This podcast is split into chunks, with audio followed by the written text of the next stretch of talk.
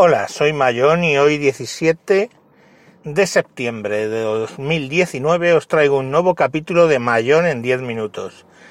Voy a hablar de volviendo a Linux. Volviendo a Linux porque eh, he tenido varias experiencias con Linux últimamente y bueno, quiero compartirlas aquí con vosotros. La primera experiencia ha venido dado porque eh, adquirí, vamos, de la basura, un equipo Lenovo de sobremesa que lleva CPU eh, Intel G3220 con 6 con 6 GB de RAM y bueno, con un disco duro físico, o sea, mecánico, perdón. Y bueno, pues eh, como cogí eso de la basura, dije, pues a esto le meto Linux.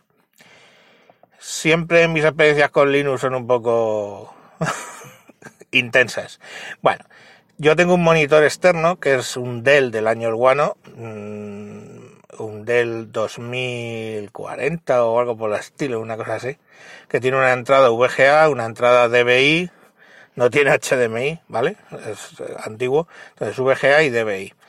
Por DVI es por donde lo conecto generalmente con un conversor de DVI a HDMI, pues tanto al Chromebook como a la Surface, etcétera y pues bueno, cogí el equipo este, tenía la tarjeta por VGA, metí la VGA y conmutando con un botón paso el monitor a un ordenador o a otro. Es una opción que tiene el monitor. El caso es que, bueno, pues me di de tortas con una cosa que se llama perfil de color en Linux. Lo primero que instalé, pedí en Twitter, a ver, ¿qué le monto a este equipo con esto? Y me dijeron, Linux Mint, Linux Mint. Vale, instalé Linux Mint todo puto verde, sea, todo de un puto color verde claro, que en el problema era que en el monitor eh, ni siquiera me llegaba a resaltar los colores, o sea, como en el blanco, pues las típicas cuadritos para volver a escribir en zonas de escritura dentro sobre el blanco eran gris clarito, pues mezclado con la paleta de colores a verde no sé qué, pues no hubo eh, manera de poder eh, configurarlo. No pude configurarlo porque no veía, por ejemplo, cuando entraba en, en Slack no veía cuál era la caja para escribir, en la página central de Google no veía dónde estaba el campo para escribir, porque no había contraste, jugué con el contraste, jugué con el brillo del monitor, jugué con 50 cosas. Curiosamente cuando le daba no me acuerdo qué teclas es para lanzar el, los comandos de Linux en una sola, en una ventanita pequeña, no sé, Salter R o Control R o yo Alter R creo que es. Que sale una cajita donde ahí puedes poner mandatos del bash. Bueno, pues eh, curiosamente eso hace un cambio de colores como de contraste y el fondo ya se veía normal. Pero bueno, lógicamente pues ahí, así no podía trabajar. Me metí en lo del control de color, hay varios eh, perfiles, probé con todos, no había manera. Luego cogí, eh, instalé el Ubuntu, misma mierda. Por último cogí, me dijo Samuel que usara Fedora 30, Sam Quejo, eh, de yo virtualizador. Monté Fedora 30 y muy bien porque dentro de los perfiles había uno que ponía beta blue, como de prueba blue.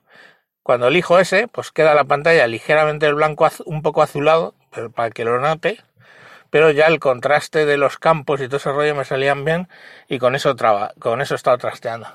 Primero con el Beta Blue, con, o sea, con el Fedora 30 que instala, entiendo, eh, Genome. Y luego me dijo, no, instala Plasma y bueno, pues ahora está Beta Fedora 30 con plasma. Yo creo que va un poco más lentorri, sobre todo al arrancar, pero bueno, funciona. Y nada, en eso estuve haciendo pruebas, porque estuve haciendo pruebas con Docker, que me vi un curso en, en internet de cómo usar Docker, cómo crear Docker, instalar servicios con Docker y todo ese rollo. Eh, hice alguna prueba incluso con Dockers en, en Amazon y bueno, pues bien, entretenido, con eso estuve. Os recomiendo ahora Atareado, de también de sospechosos, igual que yo virtualizador. Atareado va a empezar un, un curso de Docker, un, de tutorial de Docker, desde cero hasta crearte tus propios dos files y todo este rollo. en su, en su blog, en atareo.es. Así que no os lo perdáis.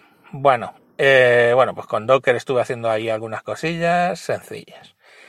Claro, como ya estaba metido en eso, pues me puse a hacer pruebas con el tablet que tenía en ese momento, que ya lo he vendido, el Samsung Galaxy Tab S4, que aparte de DeX, en el capítulo anterior os lo dije, tiene una cosa que es Linux on DeX. De modo que tú cuando arrancas eso, lo que haces es una compilación de Ubuntu un poquito sencilla, pero funciona al 100% y tienes tu Ubuntu ahí lanzas tus aplicaciones y bien, pues, pues, estuve trasteándolo ahí y ahí no tuve problemas.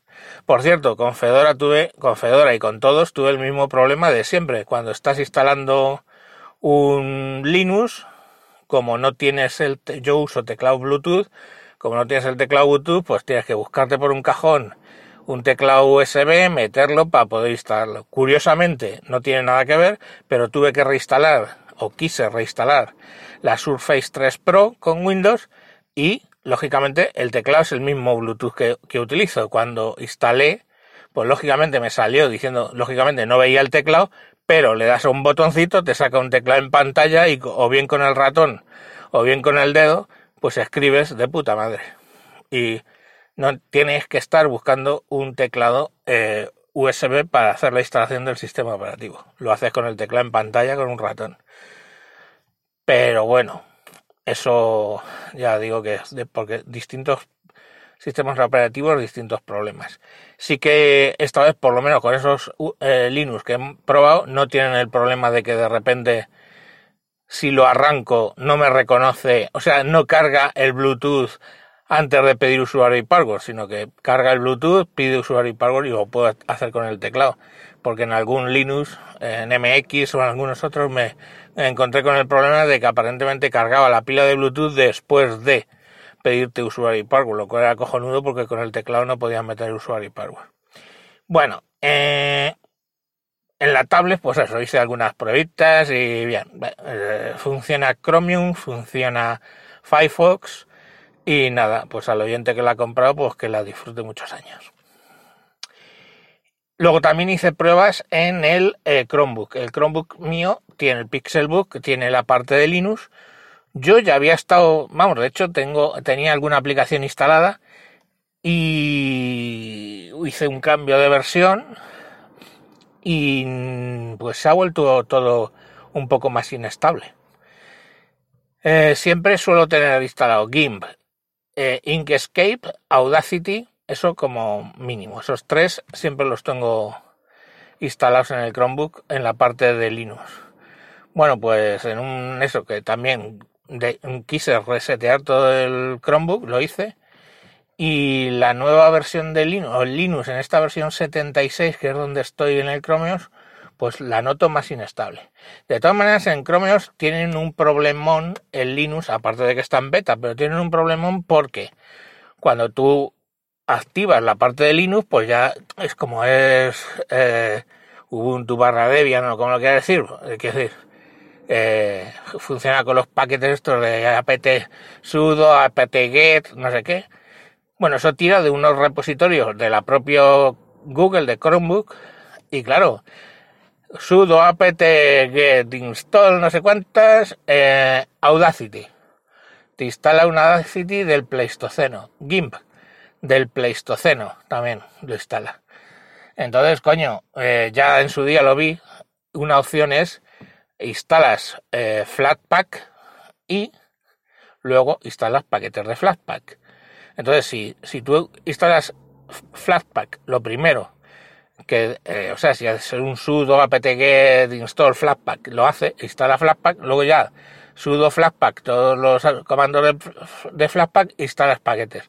Por ejemplo, instalas el GIMP y es el GIMP 2.0, mucho más nuevo que el GIMP que instalas desde Google por defecto. Si instalas Audacity, lo mismo, es una versión de Audacity, Inkscape, una versión posterior de Inkscape.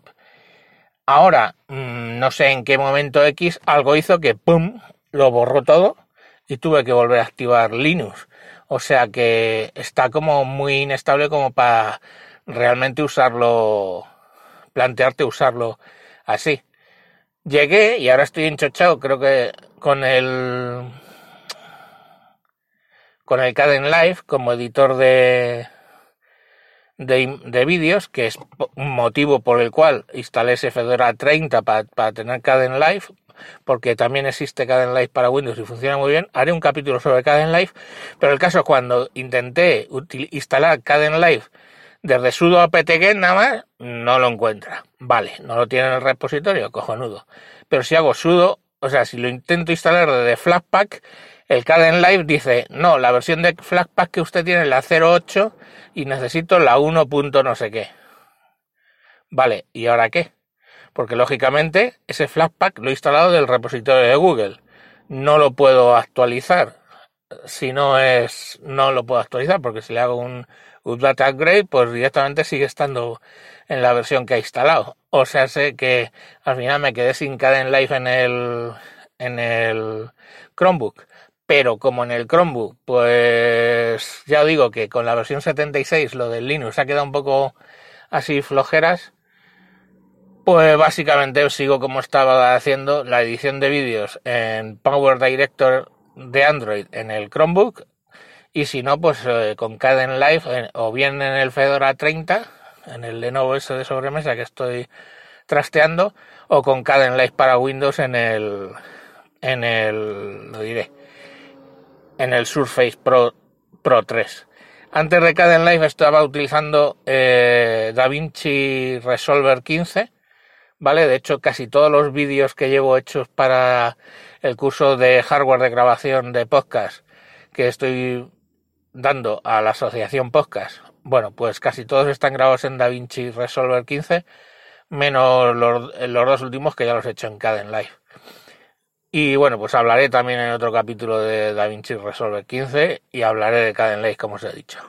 Y bueno, hasta aquí mis peripecias con, con Linux. A ver si consigo ver cómo puedo actualizar el Flatpak en el Chrome OS a la nueva versión, porque si bien en la, en la web de Flatpak hay un procedimiento para instalar eh, en Chrome OS, el procedimiento es tirando del repositorio de, de Google, con lo cual la versión que instala de Flatpak creo que es la 0.8 y en realidad para cada en live necesito la 1. algo. Entonces, bueno, pues ahí ando con mis, dándome tortas con eso. Y como he dicho, hasta aquí el programa de hoy. Un saludo y hasta próximos capítulos. Adiós.